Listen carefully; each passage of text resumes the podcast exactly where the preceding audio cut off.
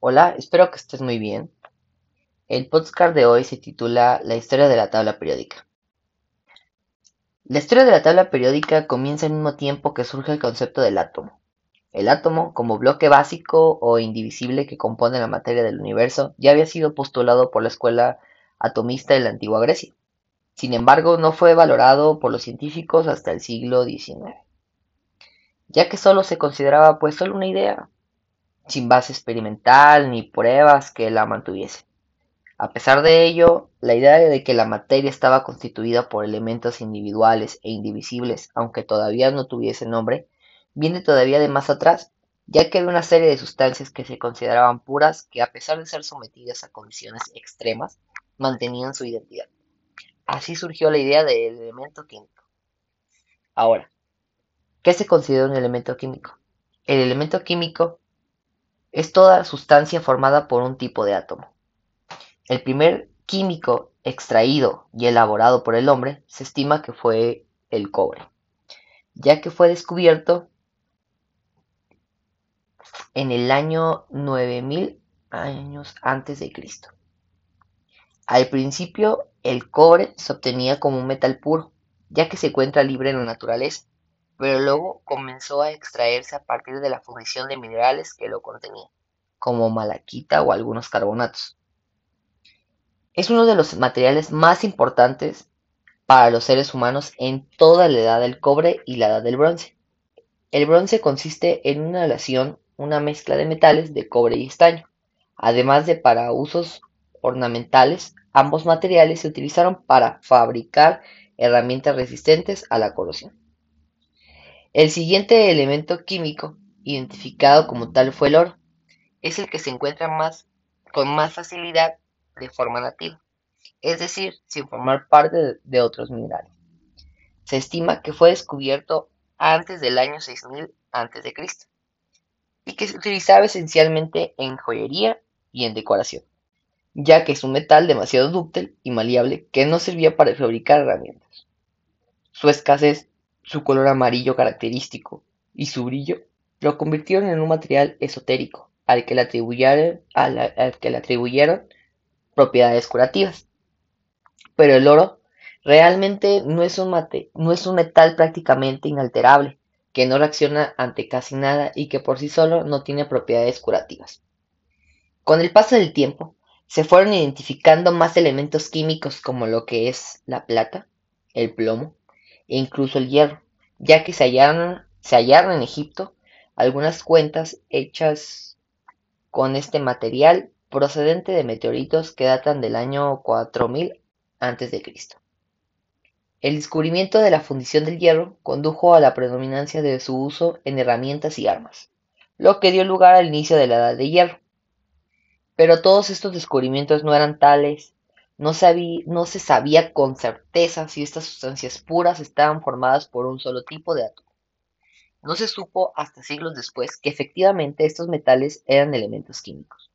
Los avances tecnológicos se fueron sucediendo y con ellos la identificación de nuevos elementos químicos, hasta el apogeo a mediados del siglo XIX, donde se llegaron a identificar hasta 60 elementos químicos de los 92 que a día de hoy sabemos que podemos encontrar en la naturaleza. El hecho de ir conociendo cada vez más elementos químicos dio lugar a una intención compartida por una gran parte de científicos de la época. Había que lograr establecer alguna relación entre ellos, algún tipo de orden, tenían que clasificarlos, todos los elementos químicos, y a partir de esta clasificación intentar sacar alguna conclusión más elevada. La idea de encontrar algún tipo de orden, cierta, manifestación de divinidad, era la motivación subyacente entender cómo son las cosas y tratar de buscar sus razones más íntimas, llegamos o no entenderlas en toda su inmensidad. Simplemente eh, siempre ha sido el motor de la ciencia. Como ya hemos visto a, a principios del siglo XIX, Dalton, a quien se le atribuye el primer modelo atómico, empezó a estudiar cómo unos átomos se combinaban con otros esto dio lugar a lo que se conoce como moléculas. ¿Qué son las moléculas? Bueno, Las moléculas son agregados de átomos y sus propiedades son diferentes a la de los átomos que las conforman por separado. Se sabía en aquel entonces que el hidrógeno era el elemento químico más ligero conocido, ya que para un mismo volumen de diferentes gases era el que menos masa tenía. Bueno, Dalton empezó a estudiar las reacciones de hidrógeno, es decir, cómo se unía a otros átomos y qué proporción de masas lo hacía. Dalton estableció la masa del hidrógeno como unidad de medida y midió el resto de los elementos químicos en relación con este. A partir de estas investigaciones, Dalton pudo determinar la idea de la masa atómica relativa, o el peso atómico, como lo llamó él. Aunque a día de hoy sabemos que este método no era del todo exacto y condujo a algunos errores. Supuso una forma muy práctica y bastante acertada de ordenar los elementos químicos conocidos en orden creciente de peso atómico. A simple vista, esta lista de elementos químicos era sencillamente eso, una lista de elementos clasificados por orden de masa creciente que no cumplía las expectativas, ya que no revelaba nada realmente significativo al leerla. Quizá no era ese el criterio para ordenar los elementos químicos, puesto que se pensaba que en, que en ellos había algo misterioso y que albergaban algún secreto casi divino algún tipo de simetría, de armonía o inclusive de belleza. Aquí viene un dato curioso que me gustaría que, que, lo, lo tuviera siempre en tu mente, porque es el primer elemento químico que se identificó y que se, y que se descubrió a la vez. Bueno, la primera vez que se descubrió un elemento químico, se identificó como tal fue el fósforo. El fósforo, antiguo nombre del planeta Venus, fue descubierto por el alquimista alemán Hildebrand en 1669, mientras buscaba la piedra filosofal. La piedra filosofal es una sustancia química legendaria que se dice que es capaz de convertir cualquier metal en, en oro o plata. Ocasionalmente también se creía que era un elixir de la vida. Lo que hizo Brand fue destilar una mezcla de orina y arena mientras buscaba esta piedra filosofal, y al evaporar la urea obtuvo un material blanco que brilla en la oscuridad y ardía como una, llama brillante. Él lo que realmente había identificado es el fósforo. Desde entonces, las sustancias que brillan en la oscuridad sin emitir calor se les llama fosforescentes. Hacia 1820, hacia 1817 o 18, el químico alemán Johann Wolfram descubrió que la naturaleza podía haber organizado los elementos químicos que, este, que la componían en triadas, grupo de tres elementos químicos, que mantenían entre sí una relación de propiedades y cuyos pesos atómicos se relacionaban con unos con otros a través de una sencilla relación matemática. Pero Tiempo después, otros químicos buscaron formas alternativas de ordenar los elementos químicos y trataron de encontrar algo más, eh, algo más que pequeñas series de tres, algo más, mm, se puede decir global, algún orden más allá de esos pequeños órdenes aislados. En 1862, un geólogo francés, Alexander Emily, construyó una hélice de papel en la que estaban ordenados por pesos atómicos los elementos químicos conocidos, enrolladas sobre un cilindro vertical, y al hacer coincidir elementos químicos similares sobre la misma generatriz, se apreciaba que el resto de las, generatrices surgidas también mostraban una relación entre los elementos químicos unidos, lo que claramente indicaba una cierta periodicidad. A esta clasificación general se le conoce como un tornillo telúrico de Chancourtois y es considerado el primer intento de establecer un orden químico global entre los elementos químicos que habían sido descubiertos hasta la fecha. En 1869 ya se conocían 63 elementos químicos y el químico ruso Dmitry Ivanovich Mendeleev publicó su primera tabla periódica en la que ordenó estos tres estos elementos según los valores crecientes de sus pesos atómicos en series verticales, de modo que las filas horizontales contienen elementos químicos semejantes en sus propiedades que también están organizados de orden creciente de sus pesos atómicos. Los pesos atómicos que empleó Mendeleev fueron corregidos posteriormente por el químico italiano Istao Cannizzaro. Este había encontrado que los pesos atómicos de los elementos en las moléculas de un compuesto que fuera volátil podrían calcularse aplicando el principio de Avogadro relativo a los gases. Los pesos moleculares de gases distintos ocupan volúmenes iguales a la misma temperatura y presión, y que en el caso de un compuesto volátil con una densidad de vapor desconocida, los pesos atómicos pueden calcularse a partir del calor específico.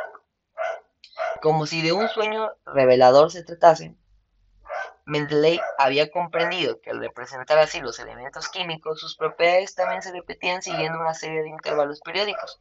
Por esta razón llamó a su descubrimiento la tabla periódica de los elementos químicos. Como dato curioso, te puedo comentar que Mendeleev predijo la existencia de elemento químico situado entre el aluminio y el indio, al que llamó Eka-aluminio.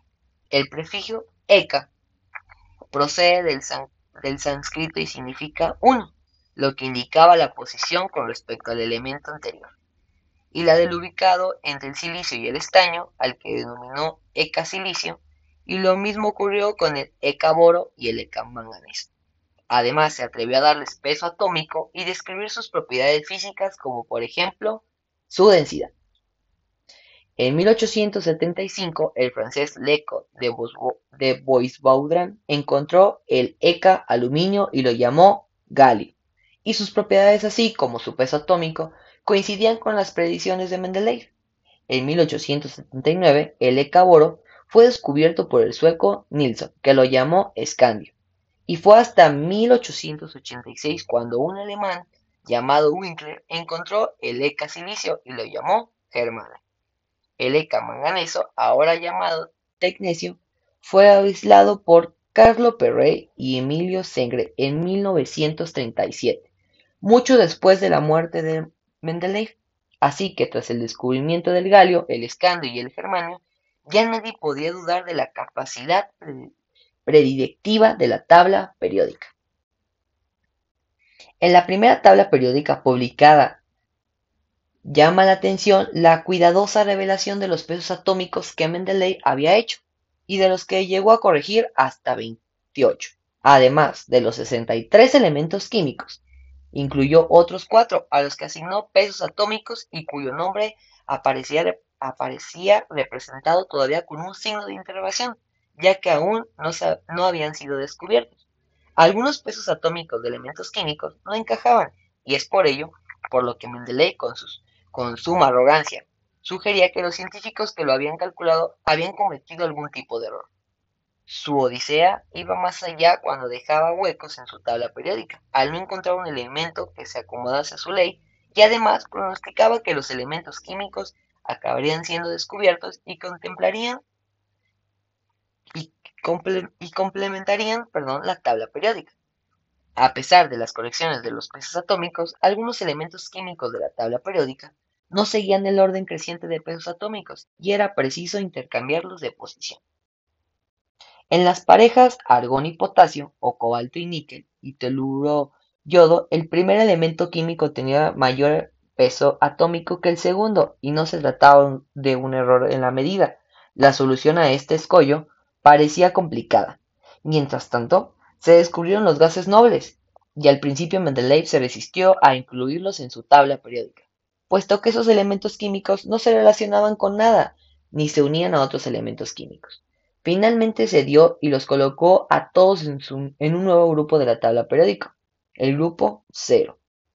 Mendeleev tampoco supo acomodar inicialmente los elementos químicos que componen la serie de las llamadas tierras raras, y tuvo que ser su colaborador, Browner, quien las encontrarse eh, que les encontró ubicación al pie de la tabla periódica, por lo que no llegó a ver a Mendeleev fue por lo que no llegó a ver Mendeleev fue el resultado de ese gran problema. Y su bueno y cómo lo resolvieron de los pares de, elementos químicos que no seguían el orden creciente de peso atómico, puesto que falleció en 1907 y hasta fue hasta 1913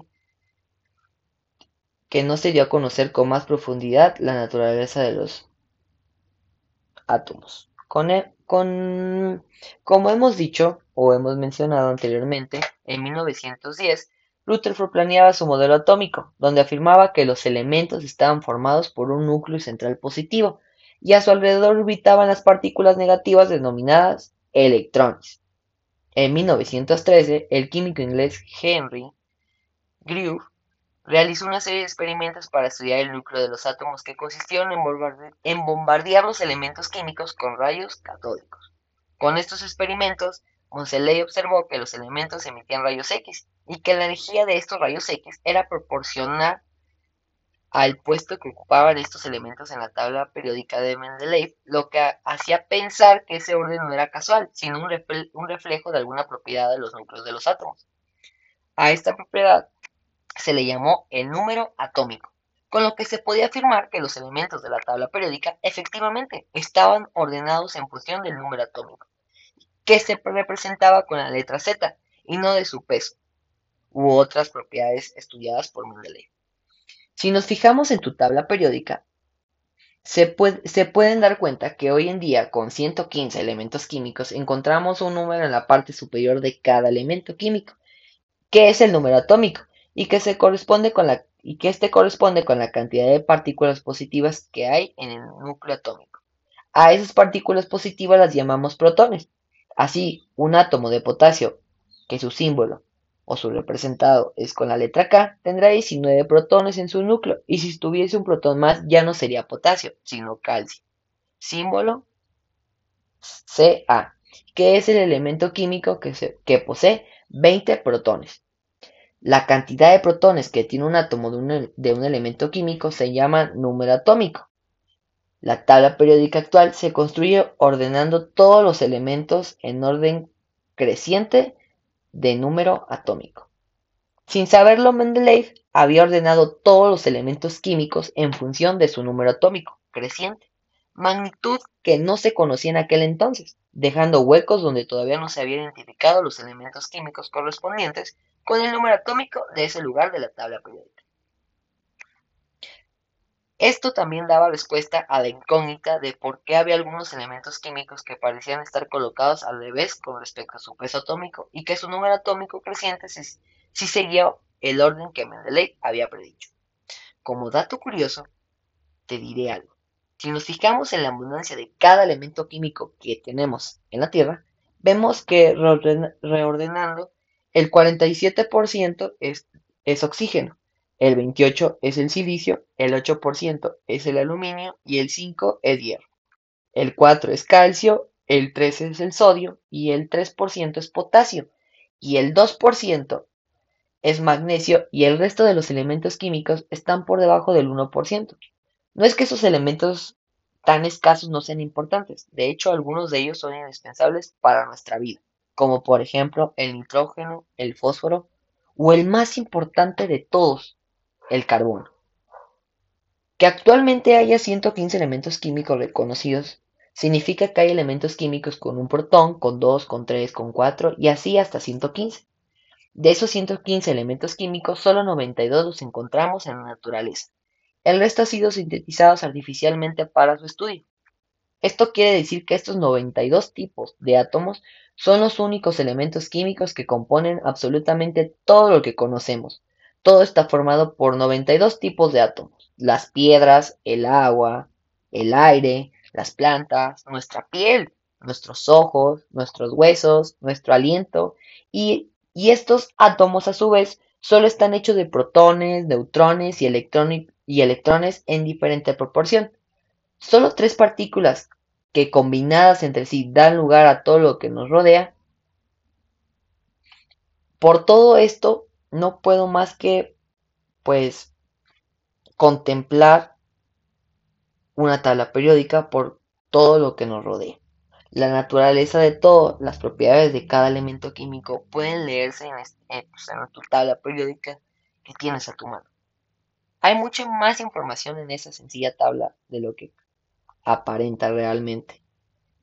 Es un poco de repente, o sí, no es complicado, pero a lo mejor como son tantos elementos químicos, se te complica un poco aprenderte cada uno de sus números atómicos. Pero el querer es poder.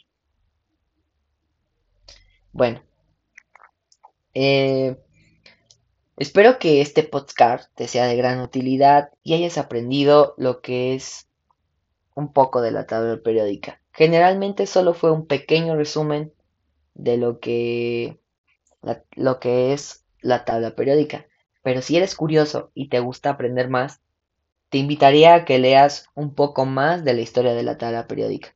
Realmente algo tan pequeño que puedes traer hoy en día, te lo venden en una, en una papelería y es algo pequeñito, tiene una historia increíble. De verdad, espero que este podcast sea de mucha utilidad y espero seguirte viendo